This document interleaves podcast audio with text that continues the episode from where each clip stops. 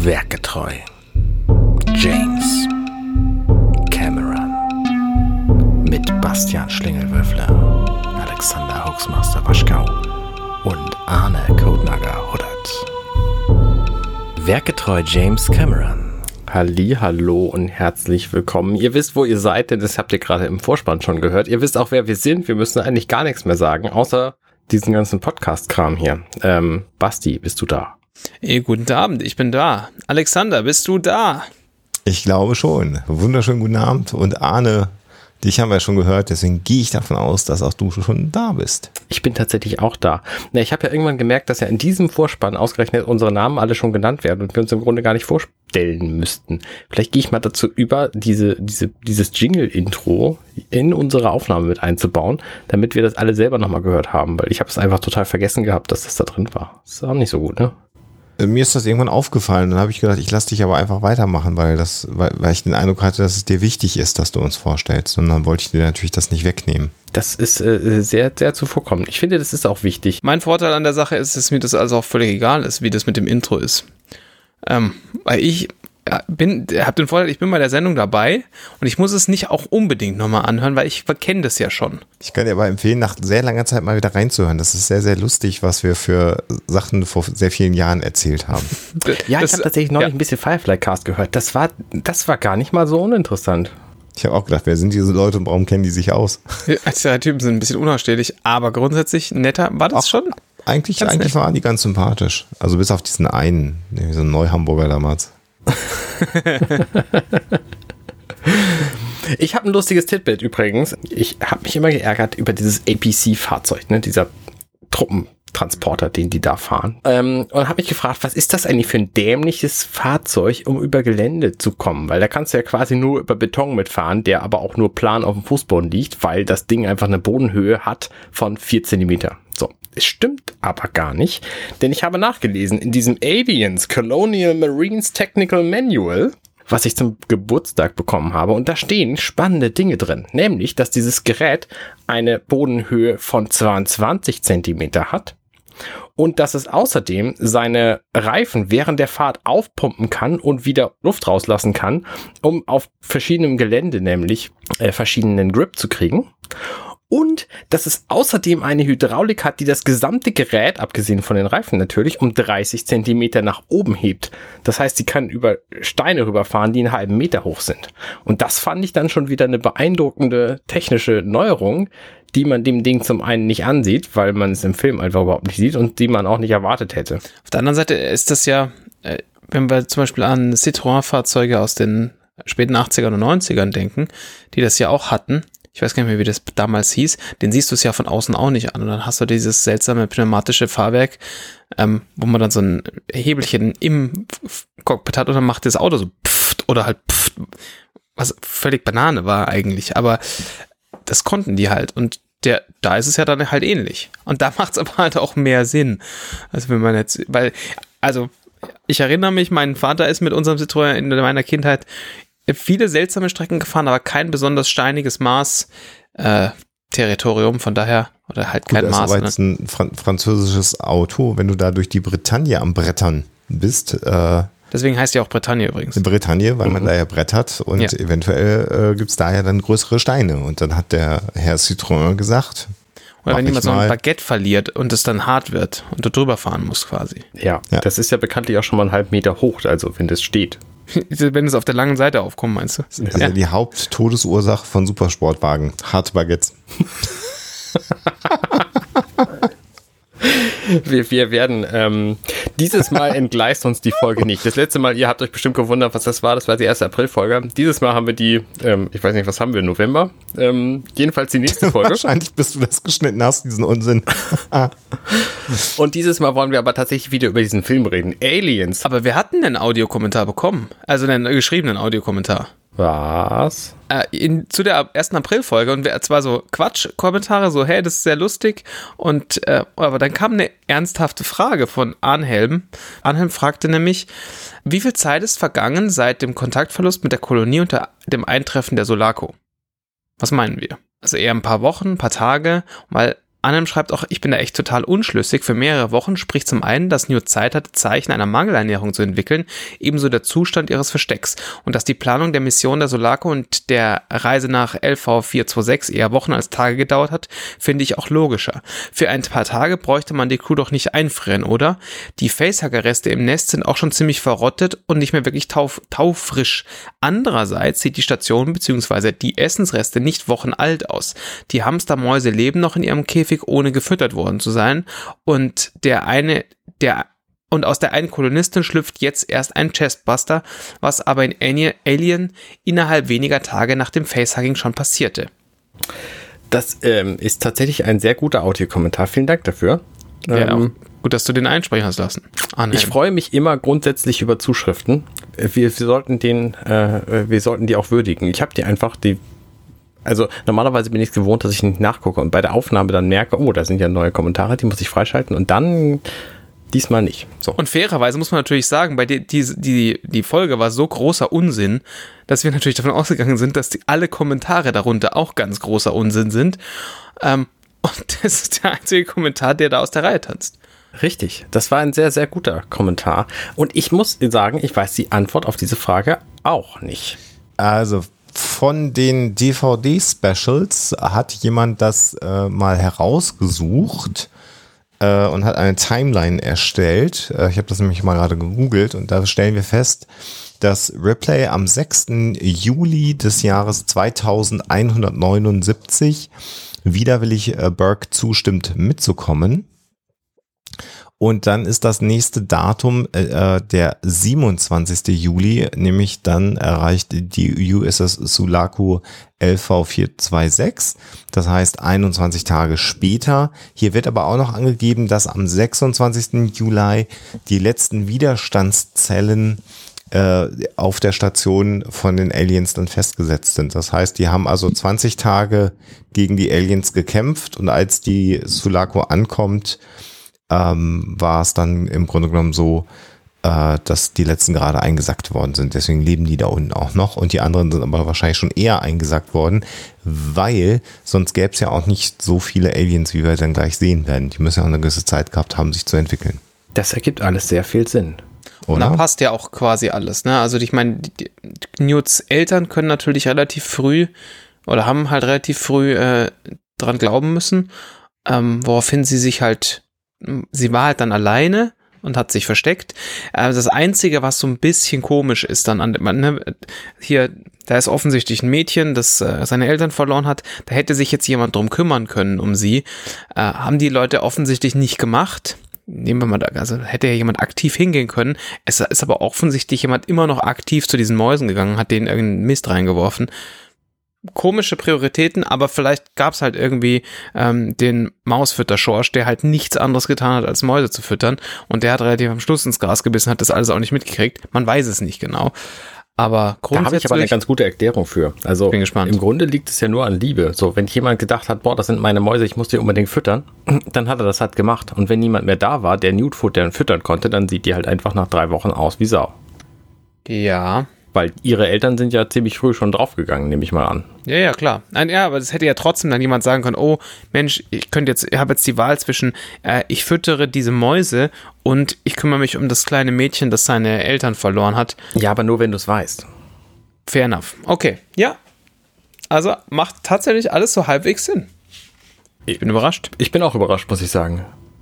Und für 21 Tage einfrieren, ich meine, du sparst äh, Nahrung und wenn das äh, im Grunde genommen keinerlei negative Auswirkungen auf, die, auf den Metabolismus hat, ist es halt viel praktischer, 20 Tage zu pennen, Ja. als Nahrung und alle anderen Sachen an Bord äh, äh, zu, zu organisieren. Und du kannst die Lebenserhaltung im Grunde genommen abschalten, sparst Sauerstoff. Also könnte man also durchaus erklären, dass 20 Tage Weltraumreise schon Unbedingt. Also ich meine, ich, wenn, wenn ich könnte, würde ich mich über den kompletten Winter auch einfach einschläfern. So, ich meine, das machen Bären auch, um ihr Leben zu verlängern. Warum nicht auch bei diesen Soldaten? Ich meine, die sind teuer bezahlt worden. Warum nicht lebensverlängernde Maßnahmen ergreifen, wenn sie so simpel sind? Ich habe gerade gedacht, äh, äh, wären auch, warum nicht auch bei Podcastern, hatte ich jetzt eigentlich erwartet, dass du das sagst. Ja, ja. So, es ist wieder die Zeit, in der alle Podcaster in ihre Höhle gehen. Ja. Und dann ab äh, April gibt's dann neue Podcast-Folgen. Ja, aber dann haben wir doch diesen äh, Kommentar. Vielen Dank dafür, äh, äh, fürs Vorlesen und fürs Einreichen des Audiokommentars. Ja. Und natürlich Auch auch, vielen Dank für eure anderen Kommentare. Schiffschaukelbremserin war natürlich genau das richtige Stichwort. Genau. Es haben sich doch einige diese Episode angehört, man mag es kaum glauben. Ja. So, nun lass aber doch mal über den Film reden. Bitte, ja. Wir haben uns ja hier versammelt, liebe Gemeinde, um über den Film Aliens zu sprechen. Richtig. So, wir sehen, wir haben ja Aliens gesehen letztes Mal. Und äh, das wird euch jetzt ein bisschen komisch vorkommen, weil wir über ein paar Sekunden nochmal reden, über die wir letztes Mal schon geredet haben, aber das ist ja so entgleist, das wollen wir einfach nicht wiederholen. Jetzt, Du könntest das natürlich auch wieder durch super Schnitttechnik quasi, das, äh, ja, in der Tat. äh, ich erinnere mich da an Sequenzen, die einfach, es hat überhaupt keiner gemerkt, dass du da irgendwas eingeschnitten hast. Ja, also wir sind jetzt äh, in der Nähe des Reaktors in ja, dem, dem Alien Hive, dem Alien-Bau und haben schon in den Schatten die ersten Aliens lurken gesehen. Sagt man das so? Ich weiß nicht. Ich glaube, die Hippenkinder sagen das. Vielleicht auch schon Lungern, oder was meinst du? Ja, na, sie hängen ja so an den Wänden herum, die Aliens. Ja. Und der äh, Tracker, den sie haben, der ja hinterher äh, sowieso auch noch eine große Bedeutung bekommt, schlägt aus. Und sie haben jetzt also so das Gefühl, dass eventuell überall um sie herum Aliens sind. Und ganz interessant ist tatsächlich, dass dann auch, ähm, äh, ich weiß gar nicht, äh, wie heißt sie, die Soldatin? Dietrich, genau. Mit den Lampen quasi sich umdrehend ein Alien auch anstrahlt, das aber so zusammengefaltet an der Wand sich befindet, dass sie nicht sieht, dass es ein Alien ist. Das finde ich eine sehr, sehr gruselige Szene. Und dann stürzt sich eben der Xenomorph, ent entblättert sich, entfaltet sich und stürzt sich auf Dick Trick und zieht sie nach oben. Dummerweise hat sie einen Flammenwerfer, den sie dann dabei noch auslöst und dann gleich erstmal noch jemand anders, nämlich Frost, ein wenig anknuspert. Der stürzt dann vermutlich auch zu Tode Genau. und also das, Chaos ensues. das war dann das letzte, was wir von äh, Dietrich und von Frost gesehen haben, weil sie wird nach oben entsorgt und Frost halt nach unten. Und das Blöde ist, dass bei dieser Flammenwerferaktion dann auch noch der Rucksack in Brand gerät, den wir ja vorhin gesehen haben, wo nämlich einfach die ganze Munition drin eingesammelt wurde, die ja nicht losgehen darf, weil wir uns am Reaktor befinden. Blöderweise brennt der Rucksack jetzt gerade. Genau, den hat nämlich Frost verloren, als er angeschmeuchelt wurde. Das lassen wir einfach mal so dahingestellt sein, dass die, dass das Militär so Stoffe mit sich rumträgt, die einfach so Flammenfeuer fangen würden. Ja, Weil das halte ich für nicht so furchtbar realistisch. Ich meine, klar, diese Flammenwerfer, die schießen mit einer Flüssigkeit, die dann brennt, aber trotzdem. Ja gut, aber ja, eigentlich sind die nicht eher mit so einem Gel sogar im Zweifelsfall die Flammenwerfer, dass das sogar, wenn es brennt, auch noch haften bleibt, wenn es doof läuft. Also Ja, klar, natürlich. Aber das heißt ja nicht, dass dieser Flammenwerfer jetzt sofort, äh, der Quatsch, dieser Rucksack sofort äh, brennen müsste. Tut er aber hier. Ja. Ja. Und explodiert Ja, ja. dann auch. Also ich meine, klar, die Hitze entwickelt sich natürlich trotzdem, selbst wenn der Rucksack selber nicht brennt, entwickelt sich da drin natürlich die Hitze durch die Flammen. Und dann äh, geht das halt alles hoch und die ähm, versuchen noch zu fliehen, aber es funktioniert nur so zum Teil.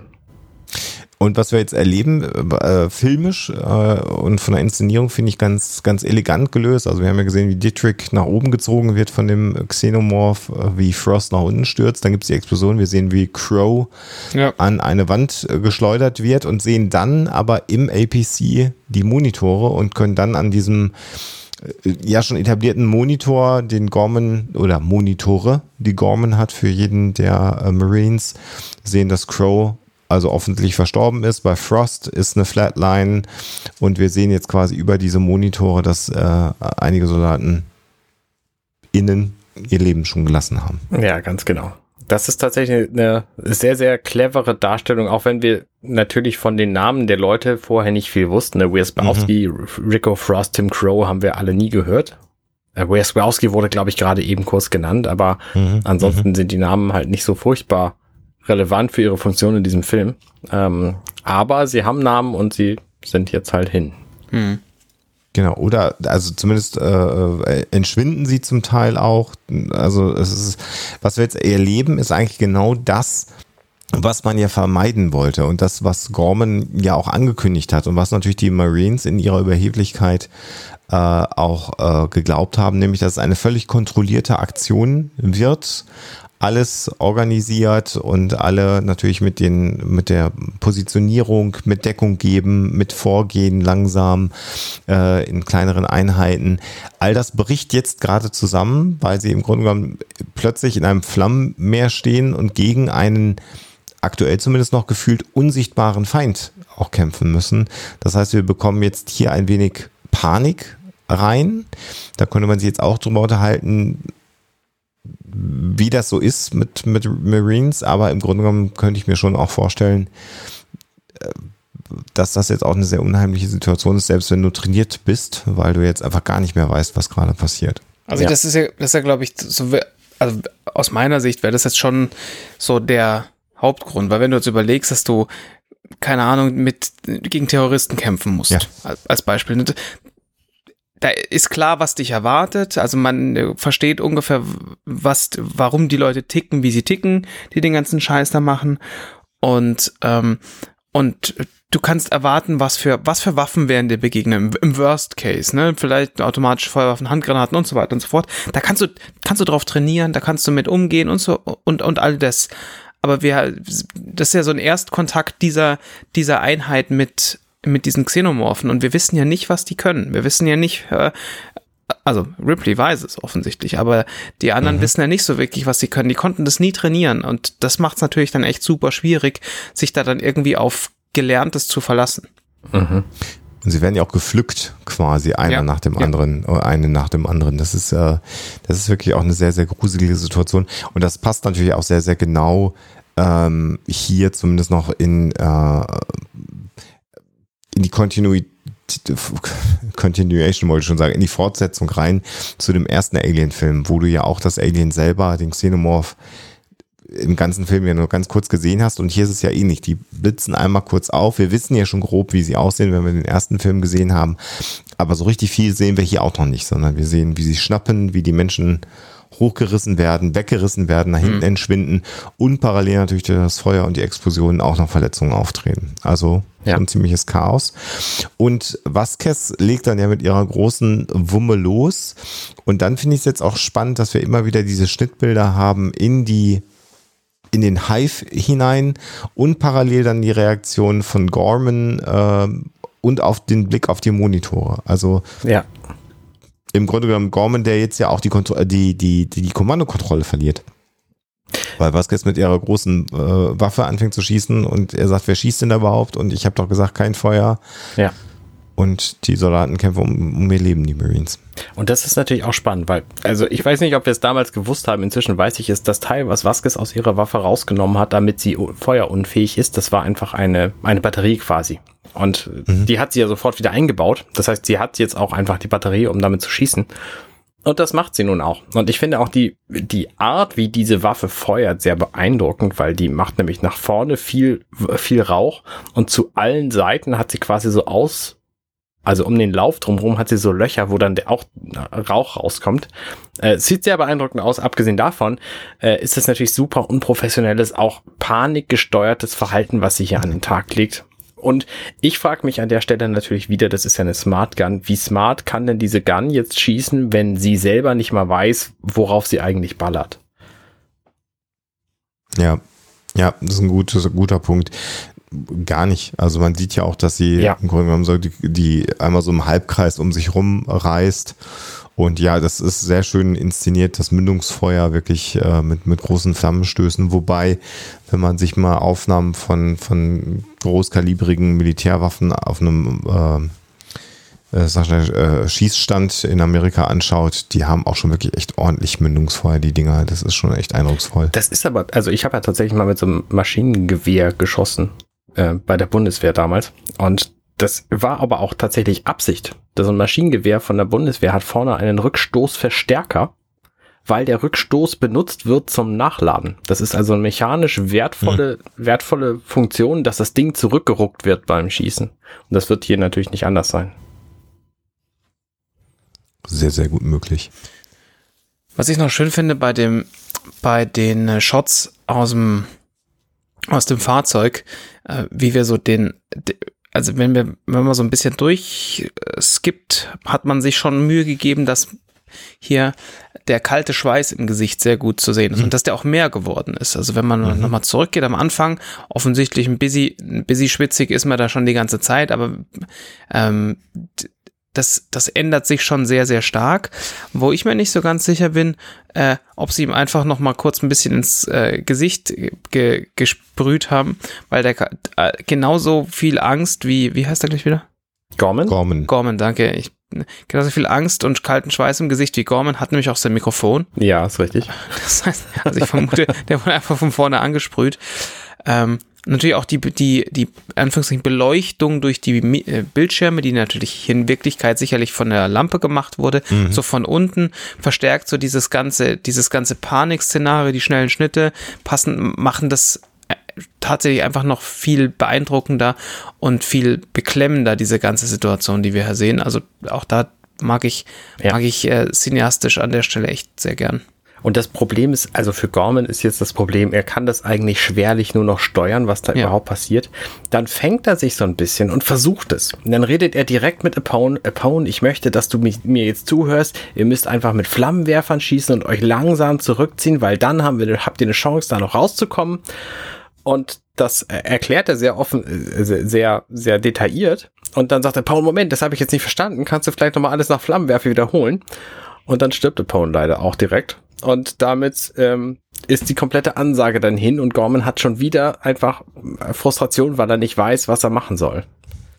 Naja, was wir, genau, also was wir hier ja erleben, ist, dass der äh, Befehlsgeber, also Top Dog der Befehlskette, im APC sitzt, das durch die Monitore sieht und da jetzt eben das Chaos sieht, äh, quasi auch eine Befehlsverweigerung wahrnimmt und dann den nächsthöheren äh, Offizier anspricht, Apone in dem Fall, um da wieder Kontrolle reinzubringen. Und in dem Moment, wo Apone dann auch noch von einem Alien geschnappt wird, ist ja auch die Kommandostruktur weg. Also ja. ähm, klar könnte man jetzt, hätte er überlegen können, wer hat, wer hat den nächsthöheren Rang, aber da ist dann ja gar nichts mehr ähm, äh, ausdefiniert, eingeprobt, trainiert.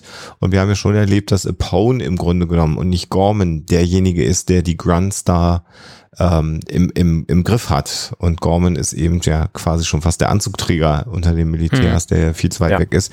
Das heißt, er hat jetzt ja seinen Befehlsgeber vor Ort, den erfahrensten, komplett verloren. Und das ähm, macht die Sache ja jetzt nicht wirklich besser und nicht das, was in den nächsten Minuten passiert. Ja. Und Insgesamt nochmal, wenn wir da so drüber reden, weil wir können jetzt, glaube ich, nicht über jede Einstellung sprechen, finde ich es äh, aber unglaublich gut, wie wir erst eben das Feuer haben, wie wir immer wieder durch schnelle Kameraschwenks, äh, Handkamera, ähm, die Bedrohung durch die Flammen haben, dann wieder im APC ganz, ganz close, äh, du hast die Beleuchtung gerade schon angesprochen, Schlingel, und jetzt dann in so einer Sequenz, wo dann Apone, wo er versucht, Apone die Befehle zu geben, alles voller Rauch, ähm, also äh, jetzt wirst du nicht mehr durchs Feuer geblendet, sondern jetzt ist alles verraucht. Das heißt, die Sicht lässt auch wieder nach.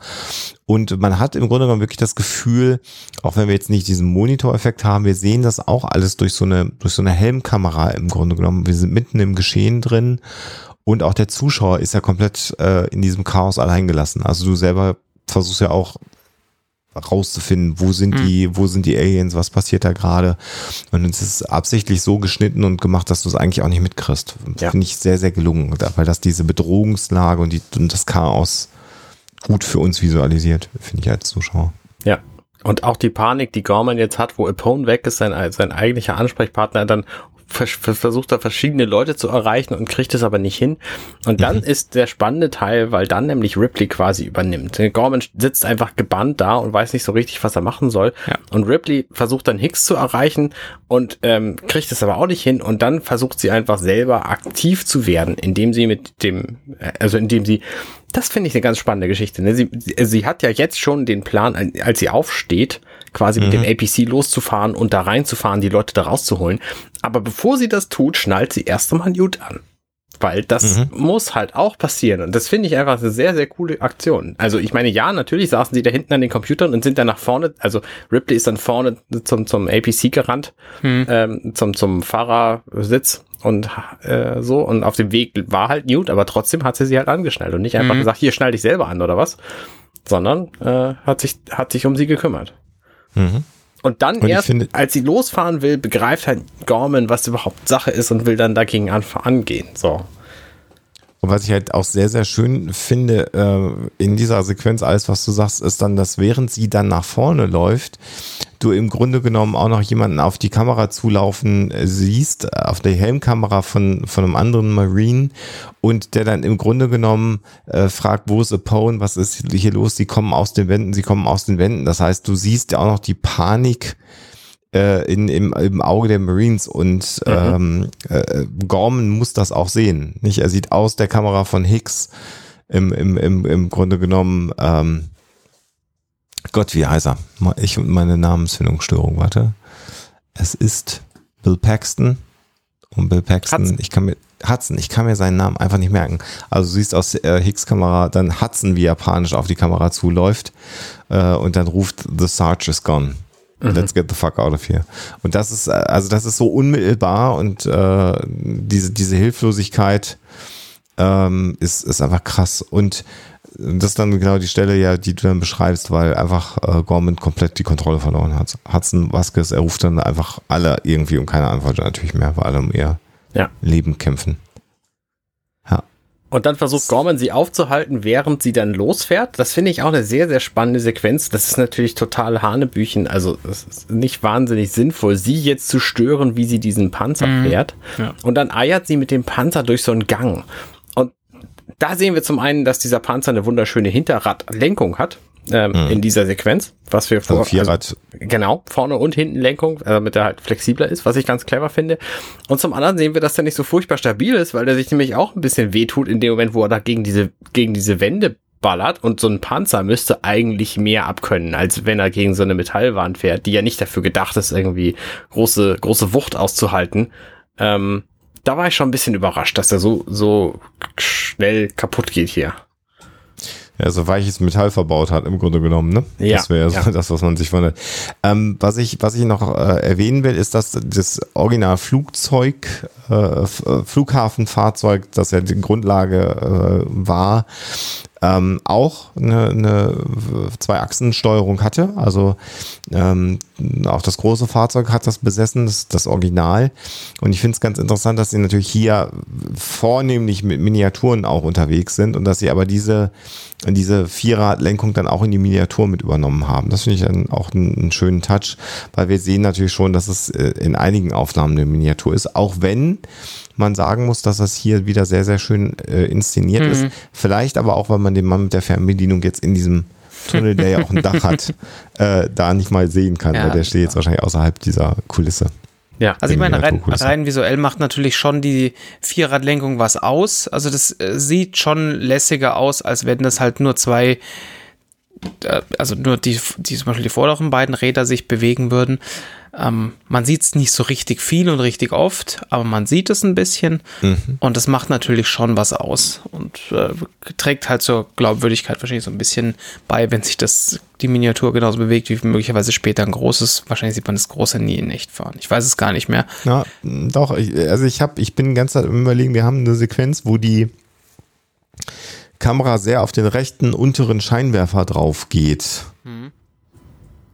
Da bin ich mir nicht sicher, ob das eventuell sogar das echte Fahrzeug ist in der Sequenz. Ich glaube tatsächlich auch, dass, also bei den Momenten, wo das gegen die Wand schrammt und so durch die Gegend schlittert, da nicht. Aber viele Momente hiervon sind, glaube ich, tatsächlich echt. Ja, stimmt, sie müssten ja keine Kulissen bauen, weil sie durch dieses, durch dieses Power, Power äh, dieses Stromwerk, Stromkraft, Ja. Kraft, Kraftwerk, ist das Kraftwerk. Danke. Ähm, durchfahren von, weil das wäre jetzt mein Argument gewesen, naja, da müssen sie ja, dann müssten sie ja größere Dinger bauen, aber das war ja einfach da. Ja. Das war da und es gibt ja tatsächlich dann die Sequenz mit dem äh, Fahrzeug, äh, was dann ja rumsteht im, im, im Tunnel. Also insofern Ja, da macht das natürlich schon irgendwo Sinn. Macht Sinn. Und ich finde das einfach aber sehr, sehr schön, diesen Push-In auf den, auf den Scheinwerfer. Das ist natürlich so dicht über dem Boden, hast du eh einen anderen Geschwindigkeitseffekt, der wird ja auch Ja. mal gerne genommen. Und da dann drauf zuzusteuern, das gibt auch so eine gewisse ähm, Gravitas diesem Fahrzeug. Äh, ne? Also das Ja. ist einfach so, das ist ja schon auch ein, ein Klotz einfach. Das ist halt ein stabiles Fahrzeug. Ich meine, der Rumpf besteht aus geschweißten Leichtmetallen des Verriegel mit dem Chassis verbunden anstatt geschweißt, um halt Versagen durch die piezoelektrischen Effekte zu verhindern. Also die Innenseite des Rumpfes ist mit einer Bohrkarbid-Keramikfliese ausgekleidet, die jeweils mit einem Polymerharz beschichtet wurde, um Risse oder den Bruch während normaler Fahrt zu verhindern. Also Ich meine, ja, das, das sieht man natürlich. es ist klar, also dieses Fahrzeug ist schon ein massiver Panzer. Ich meine, das Harz, das ist auf der nach außen gerichteten Oberfläche zwei Millimeter dick und soll einen begrenzten ablativen Schutz vor gepulsten Lasern bieten. ja, muss man natürlich. schon wissen. Ja, ja natürlich, natürlich. ähm, von den, von den harten offensichtlichen Facts mal kurz Schenken Sie bitte Arne keine Sachen mehr von seiner Wishlist.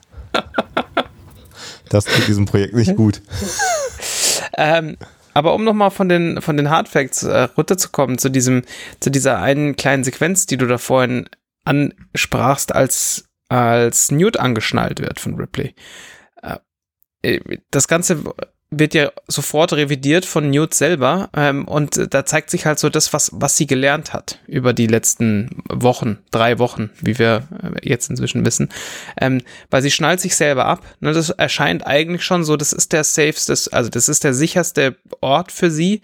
Sie sitzt auf in einem Schalensitz und hat einen diesen äh, diesen Achterbahngurt, ja diese diese dieses Rückhaltesystem vor sich. Das sollte sie gut äh, schützen. Was macht sie? Sie macht diese dieses Rückhaltesystem auf, springt aus ihrem Sitz raus und kauert sich halt unter irgendwie in, in eine Ecke nach unten. Und das ist halt das, was sie drei Wochen lang quasi gemacht hat. Ja, was ihr natürlich auch zum Überleben geholfen hat. War. Ja. Ja. Und was äh, wahrscheinlich sogar bei diesem ähm, wilden Fahrstil, sage ich mal, auch jetzt gar nicht die dümmste Entscheidung ist, das zu tun. Richtig, weil so ein Metallbügel, so ein massiver Bügel, wie sie den da ja über sich hat, auch einfach ganz schön wehtun kann, wenn du dagegen knallst während der Fahrt. Und vor allen Dingen ist dieser Metallbügel ja nicht für ihre Körpergröße gemacht. Ja. Okay, das heißt, der bringt Punkt. ja auch nur bedingt Schutz, wenn man mal ganz ehrlich ist. Ja. Tja, und dann sehen wir, wie Ripley tatsächlich durch so eine Wand durchbricht und danach ist der Wagen dann schon auch wirklich ein bisschen beschädigt. Und da sehen wir aber auch, und das haben sie geschickt gemacht, auch die Grenzen natürlich von so Miniaturaufnahmen, ähm, weil natürlich große Trümmerteile deutlich schwerer sein müssten. Und es gibt Mhm. so eine Sequenz, Mhm. wo dann äh, Trümmerteile so an dem Reifen, an dem Vorderreifen vorbeifahren. Und der Trick, den man hier gewählt hat, ist, dass man ganz, ganz, ganz dicht dran ist, äh, um einfach dieses, das zu verwischen, diesen Effekt, dass die Sachen nicht die Masse haben, die sie eigentlich haben müssten, hat man halt die Kamera sehr, sehr dicht an die Reifen gesetzt.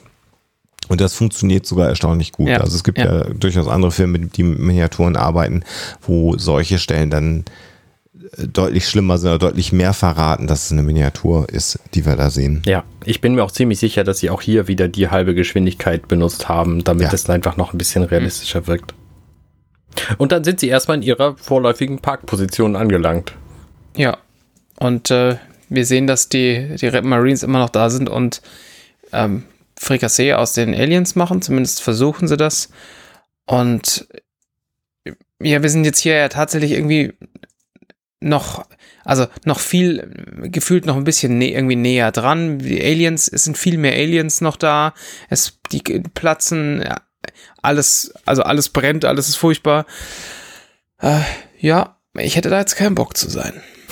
Was ich hier halt sehr, sehr, sehr, sehr schön finde, ist das Set-Design nochmal, während sie äh, ja, sich zurückziehen, dass wir hier tatsächlich auch nochmal diese äh, Xenomorph-Struktur an den Tunneln Mhm. auch nochmal sehen. Ja. Also da, wo nochmal dieses, dieses Giga-Design dann aufgegriffen wird, ähm, das sieht schon auch schon auch bedrückend aus und ist heute natürlich sind wir das gewohnt und dass die Aliens oder die Xenomorphs sich so ein Nest bauen, sind wir ja gewöhnt, aber war halt damals auch neu, weil in dem ersten Film gab es halt genau eins davon Ja. und da haben wir natürlich nicht so ein Hive gesehen und es hat natürlich auch wiederum so ein bisschen was von wie, wie wäre es denn, wenn wir in einem, in einem Bienenstock unterwegs wären und klein genug wären, um da durch die Gegend zu laufen Mhm. oder in einem Ameisenhaufen. Ist schon ganz interessant, diese, diese Anlehnung Ja. eben an so staatenbildende äh, Insekten dann Was mich- auf, auf Menschgröße. Was mich überrascht hat, in dem Moment, wo sie hier mit dem Panzer einfach durch vier Meter Wand und so ein bisschen Geröll bricht, äh, Replay mit, mit diesem Panzer, ist, dass die schon direkt vor diesen Soldaten steht. Weil ich nämlich nicht mitbekommen habe, dass die die zwei Stockwerke, die sie ja eigentlich weiter unten waren, als sie reingekommen sind, wieder hochgeschafft haben. Die, ich meine, die waren die ganze Zeit am Ballern und müssten jetzt eigentlich zwei Treppen nach oben gelaufen sein, oder sehe ich das falsch? Es ist die Frage, wir sehen ja auch, dass sie nach unten fährt. Ah, du meinst sie. Ah, okay, das sie kann ist natürlich ja, sein. sie ja. ist ja, sie ist ja auch irgendwie so, ein- so, so einen Gang runtergefahren und da auch an den äh, Wänden ange, angedöngelt. Also vielleicht so halb zog sie ihn, halb sank er hin. Also vielleicht sind die einen nach oben und sie ist eine Etage nach unten und dann haben sie sich in der Mitte getroffen. Das war Mhm, immer mein, meine These, aber du hast natürlich recht. Also äh, sie, die Soldaten, die Marines müssen schon zumindest mal so ein Stockwerk hochgelaufen sein. Hm, hm. Aber sie waren ja auch an so einem, an so einem Treppenaufgang, wie wir ja, auch gesehen genau, haben. Also insofern beides äh, gleichzeitig. Ja. Und wir ja, sehen natürlich. Platz, Äh, wollte ich gerade sagen, die Platz, wo du das gerade erwähnst. Also während sie da jetzt nämlich auf diese Aliens schießen, sehen wir diese Aliens explodieren quasi, weil die offenbar nicht nur Säure als Blut haben, sondern auch, wenn man da drauf schießt, explodieren. Also das kann natürlich an den Geschossen liegen. Jedenfalls ist das dann ein, ein, ein gefährliches Element, von dem unsere Marines hier irgendwie so gar nichts wissen, was dann aber letztlich Drake das Leben kosten wird. Also das ist Ja. schon eine blöde Geschichte eigentlich, Ja, dieses ja. Säureblut. und auch da kann man sich jetzt natürlich fragen, haben Sie das Briefing von Ripley gelesen, beziehungsweise haben Sie es denn ernst genommen, was sie äh, Ja. Reingeschrieben hat, ne? Weil das wird ja im Bericht von Ripley drin gestanden haben. Also Sie hätten es wissen können. Jetzt ist die Frage, haben Sie den Bericht nicht gelesen?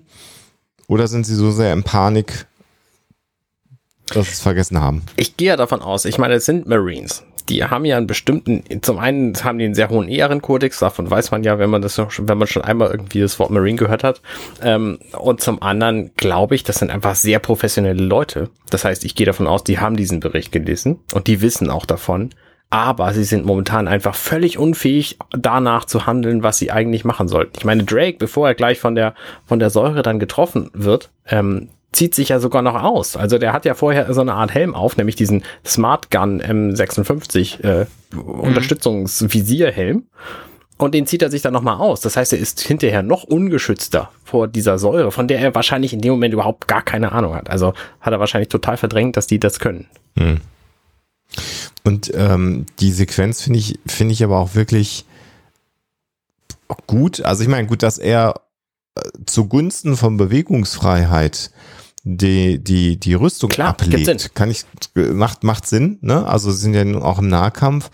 Und ich finde dann filmisch einfach ganz, ganz großartig, wie er mit dem Flammenwerfer rückwärts laufend Richtung APC sich bewegt. Und äh, wir sehen dann ja über die Rückenauswüchse äh, eines Xenomorphs ihn agieren. Und das ist natürlich heute, wenn man viel mehr natürlich auch wieder von den Xenomorphs weiß, hat, hätte man da schon zucken können. Aber es sieht im Grunde genommen aus wie ein Stück der, der, der, der Wand, Ja. Mhm. äh, Verkleidung oder was auch immer, was, was die Aliens da hinterlassen haben. Und auch da wieder, wie sich so ein, aus einem völlig unbelebten Stück Kulisse sozusagen dann so ein Alien entwickelt, ist auch einfach sehr, sehr schön umgesetzt. Wir sehen ja im ganzen Film, werden wir viel mehr Xenomorphs sehen, aber wie sie hier auch eingeführt worden sind und wie sie immer wieder mit dem Hintergrund verschmelzen, finde ich sehr, sehr großartig. Und das ist ja im Grunde genommen nochmal eine weitere Waffe, die ja schon angedeutet worden ist, ihre Tarnfähigkeit, wenn wir uns an den ersten Film erinnern, in diesem Ketten hängend, ähm, wo dann die Katze gesucht wird. Ja. Auch da ver- verschwamm das ja so mit dem Hintergrund. Also es scheint tatsächlich ein in den Xenomorphs angelegtes Verhaltensmuster zu sein, mit Hintergründen zu verschmelzen und dann zuzuschlagen. Was ja auch beeindruckend ist bei deren Optik. Ich meine, die sehen hier in dem zweiten Teil von, also in Alien sahen sie ja so ein bisschen mehr delfinig aus. Da war dieser Skelettkopf in so einer, in so einer Gelatineschicht quasi drin. Und hier steht er, ist er halt frei, da haben, da hat er halt diese, diese Riffel oben drauf. Und die ganzen anderen Effekte sind auch, also es sieht ein bisschen mehr aus wie blankes Skelett hier in diesem Teil. Ähm, das sehen wir ja jetzt, jetzt auch in dieser Sequenz zum ersten Mal. Und mit diesen Attributen sich geschickt zu verstecken, ist schon echt eine Kunst. Also, das haben die, das haben die sehr gut drauf. Ja, weil sie aber auch die Extremitäten zumindest mal für uns als Kinozuschauer gefühlt so merkwürdig verrenken und verstecken können, dass es dann gelingt, ne? weil äh, sie, solange wie sie stillhalten, ja an keiner Stelle humanoid wirken und erst in dem Ja. Moment, wo sie die Extremitäten ausfahren, äh, dann das Humanoide kommt und was wir jetzt ja dann erleben, also wir sehen, wie das Alien sich aufrichtet und wa was Cass dann ja im Grunde genommen, um Drake das Leben zu retten, dann auf das Alien schießt und auch hier wieder natürlich äh, Explosivgeschosse, granatenbrechende Geschosse, was auch immer, die das Alien natürlich schwerst äh, verletzen und töten natürlich. Und dann das, äh, das Säureblut auf Drake. Und auch da finde ich es ganz schön gemacht, dass wir das jetzt nicht explizit sehen, aber dann doch relativ deutlich sehen, wie schnell die Säure ihn dahin rafft. Nicht? Wir sehen erst die schwarzen Ja. Streifen im Gesicht, wo die Spritzen kommen und dann kommt der Schnitt weg und dann können wir uns den Rest denken, weil wir ja wissen, wie aggressiv äh, die Säure ist. Hm. Das finde ich auch spektakulär hier. Also, ja, sie haben ihm tatsächlich für diese eine Viertelsekunde dauernde Szene, haben die eine wahnsinnig Prosthetik ins Gesicht geklebt, wo er so ein bisschen aussieht wie Two-Face mit. Also, schon sehr, sehr martialisch verätztes Gesicht für, für nur diese kurze Szene. Wobei, wenn man natürlich äh, da dann auf das äh, Standbild macht, dann sieht man schon, dass das auch nur funktioniert, weil so ein Kopfdreh schnell dran vorbeischwenkgesicht ist, Ja. weil man dann schon sieht, dass es ähm, eben aufgeklebt äh, ist. Ja. Also da Weil das so ein halbes Freddy Krüger-Gesicht halt ist, was er da Ja. hat. Ja. Ja. Genau, genau. Also das wäre, wenn man das jetzt äh, größer hätte zeigen oder intensiver zeigen wollen, hätte man sich sicherlich viel mehr Mühe gemacht im Stan Winston Studio. Aber klar, hier für den Effekt reicht es völlig aus. Ja. Gruselig genug. Und es hat dann ja noch die Sequenz, dass er den Flammenwerfer noch aktiviert hat. Und daraus sich jetzt die, die, die nächste Bedroh- Bedrohlie entwickelt, weil der Flammenwerfer jetzt in den APC hinein Feuer verursacht. Und jetzt kommt nämlich der erste spannende Moment für unseren Kumpel Burke, der ja eigentlich bislang überhaupt gar nichts geleistet hat. Ja. Ja. Und jetzt greift der sich aber den Flammen, äh, äh, wie heißt das Ding? Flammenwerfer ist das Gegenstück. Äh, Feuerlöscher. Den Feuerlöscher. Feuerlöscher, Dankeschön. Und versucht dieses Feuer zu löschen. Und der, also ich meine auch in der gesamten Paniksequenz von Gorman und Ripley gerade vor den Monitoren, wo die Leute alle gestorben sind, hat er da halt daneben gesessen und sich im Ohr gepult. So, also das finde ich, finde ich erstaunlich, dass er jetzt hier tatsächlich zur Tat greift. Naja, gut. Finde ich nicht, äh, äh, weil ich Burke für einen Opportunisten halte. Ja. Ich hätte auch Und gedacht, er, er flieht jetzt lieber. ja, Ja, aber wohin denn? Naja, in den Rest des Panzers. Ich meine, das, das, Ja, das ist ja ein großes Ding. Das ist ja, weiß ich nicht, hat ja sechs Meter Innenraum oder so. Passen drei Leute rein. Da passen drei Leute. Aber ja, schon, aber wenn, wenn er jetzt einfach das Feuer brennen lässt und die anderen sind noch irgendwie beschäftigt mit irgendwelchen Aliens und was weiß ich was, bringt es natürlich nicht, wenn er dann vorne im, im äh, APC sitzt und halt einfach drei Minuten später verbrennt. Deswegen ist es, äh, ist das, Ja. äh, äh, also ist das jetzt kein Ich rette die Crew, sondern ich rette meinen verdammten Arsch an der Stelle. Ja, okay. Sie- Würde ich genauso bewerten wie, wie, wie Schlinge. Einfach, weil er sonst weiß, dass er drauf geht. Und das, äh, da macht er lieber selber Action. Ja. Vor allem das blüht. Und er ist aber auch nicht der Einzige, der Action macht, weil Vasquez will jetzt nämlich auch rausrennen und ihren Kumpel Drake schützen bzw. retten, weil wir ja wissen, die haben ja beide quasi diese Smart Gun und haben deswegen vielleicht ein bisschen Zeit zusammen verbracht, weil nehme ich einfach mal an, dass sie sich relativ gut kannten. Na, er hat auch die größte Wumme. Oh. Naja, er hat genau wie sie die größte Wumme. So. Äh, Ähm. sehr, sehr gleichberechtigt, gleichberechtigter Film. Oh, hau, hau. Wohl Bitte wahr. keine bösen Kommentare. Ich weiß, was ich getan habe und es war ganz, ganz schlimm, dass ich es getan habe. Begann sind doch große Muskeln, oder? Täusche ich mich? Naja, egal. Jedenfalls ähm, hält Hicks sie dann auf. Und wir sehen jetzt Hicks, äh, der ja bis mehr, bislang eher so eine, so eine Nebenherrolle hatte, äh, plötzlich in den aktiven Part des Teamleaders springen, weil er das nämlich auch plötzlich ist, weil Apone eben gerade gestorben ist. Und hält sie dann auf und ähm, brüllt sie auch an, damit sie aufhört und reißt dann die Tür zu. Also, nee, reißt, stürzt, wie auch immer. Jedenfalls versucht er das so. Aber ist das, weil er in, weil er sich da schon bewusst ist, dass er der Befehlshaber ist oder nee, nee, nee, nee, nee, nee. Sondern Nur weil er weiß, dass es richtig ist. Genau, das wollte ich gerade gesagt haben. Also das ist jetzt einfach, äh, Vasquez wäre gestorben, wenn sie rausgegangen wäre. Ja, und genau. das Ziel ist natürlich jetzt hier, möglichst viele der Marines äh, zu retten und zu fliehen. Und deswegen agiert er so, wie er agiert. Ja, Ganz ich. genau, Also, ja. Aber wir sehen ihn hier zum ersten Mal quasi so aktiv werden. Also Mhm. Bislang hat er ja auch nicht so viel anderes gemacht als die anderen Marines. Und ich bin sehr sicher, weil wir sehen dann jetzt, wie er diese Schiebetür am APC zuschiebt und wie dann kurz bevor sie ganz zu ist, ähm, dann eben ein Alien Ja. seine, seine Klauenhände da reinschiebt. Und ich bin mir sehr sicher, dass das eine rückwärts gedrehte Szene ist. Dass diese äh, Klauenhände drin waren und dann rausgezogen wurden und er die Tür aufgemacht hat und dann hat man es nämlich rückwärts laufen lassen. Ähm, weil ich glaube, äh, als äh, Puppenspieler oder Animator, das kriegst du so gut nicht hin, aber rückwärts geht's glaube ich, deutlich besser.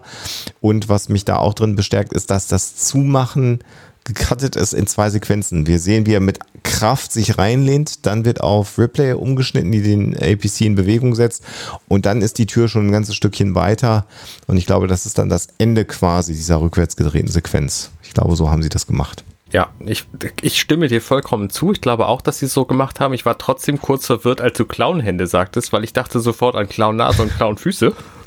Irgendwie K-L-A-U-E-N. nicht mehr, nicht mehr aus diesem S-Gedanken raus. Aber ich habe es jetzt inzwischen auch begriffen. Genau. Und dann sehen wir natürlich den, den Alien-Kopf, äh, der da auch noch reinschaut und äh, ja, freundlich geht halt anders, wenn ich das Ding an, anblickt, im Grunde genommen. Und äh, dann gibt's ja den Moment, wo sie aus Verzweiflung dem Alien ja eine Pumpgun dann in den Mund äh, schieben, durch den Kopf schießen, was das hier natürlich auch tötet, mit der Tagline Eat this.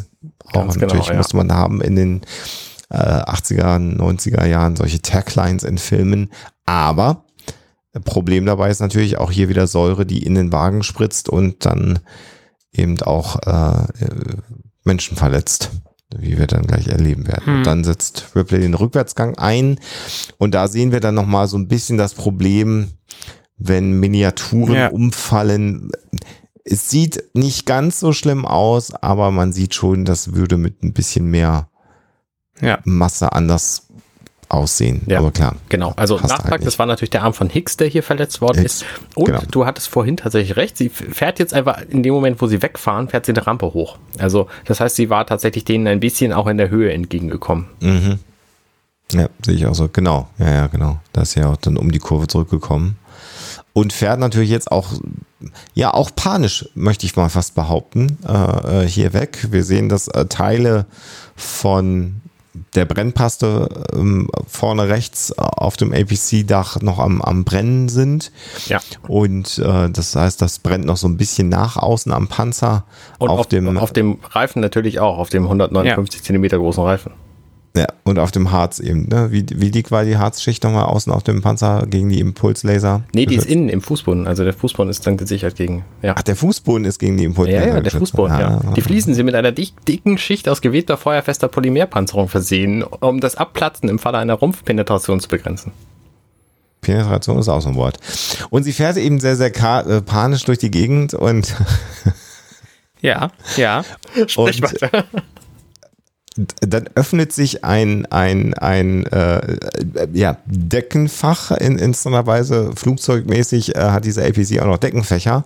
Und aus diesem Deckenfach fällt dann Gorman was auf die Rübe. Das ergibt total viel Sinn, finde ich, dass der Deckenfächer hat, weil natürlich hat er an allen Stellen, die du per Hand erreichen kannst, irgendwo ein Fach, logischerweise, weil der außen drumherum natürlich Panzerung hat und dann irgendwie Fächer. Dass hier Gorman quasi in so einer Mikrosequenz ausgeschaltet wird. Ich meine, ja, es, viel, es passiert da viel, aber dass Gorman gleich nicht mehr zur Verfügung steht, das ist ja ein relevanter Plot-Effekt und das ging mir tatsächlich ein bisschen zu schnell. Also was ja gut, man, ja, ja, du hast recht. Man muss natürlich genau hingucken, warum der jetzt nachher äh, äh, ausgenockt ist und verschiedene Dinge stattfinden. Äh, und man ist ja natürlich als Zuschauer, wenn man das das erste Mal gesehen hat und nicht wie wir 98.000 90.000 Mal auf Pause gedrückt hat und dann einzelne Sequenzen sich angucke, da pumpt ja auch schon Adrenalin beim Zuschauer. Also die Sequenz nimmt einen schon mit. Also ich kann mich erinnern, als ich den das erste Mal gesehen habe, den Film, ähm, ist mir auch ein bisschen blümerant geworden, weil bis zu dieser Stelle hin ja im Grunde genommen alles sehr, sehr chirurgisch und methodisch gewirkt hat. Die habe ich ja schon mal gesagt. Und ab da plötzlich ist, Ja. ist, ist Krieg halt irgendwie mit Ja. einem Mal und jegliche Kontrolle weg. Genau. Wer glaubt, dass im Krieg Kontrolle herrschen kann, ist natürlich auch mit dem Klammerbeutel gepudert, aber hier kriegen wir es halt visualisiert.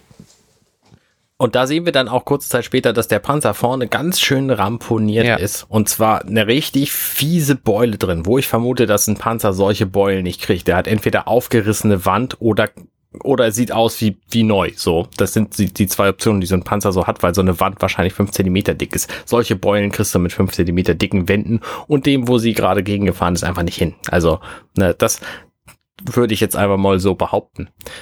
Ich würde das auch für problematisch halten, wenn so eine, wenn so eine Panzer, äh, äh, Panzerung außen so wenig Härte hätte. Also, dass du solche Dellen hast, äh, es gibt ja Metalle, die sich so äh, verdellen können, das ist ja gar keine Frage. Aber damit würdest du dann ja nicht von außen dein Fahrzeug schützen, weil dann hast du halt Ja. keinen Schutz. Ja. Das ist dann ja halt keine Panzerung. Ja, So. ja, ganz genau.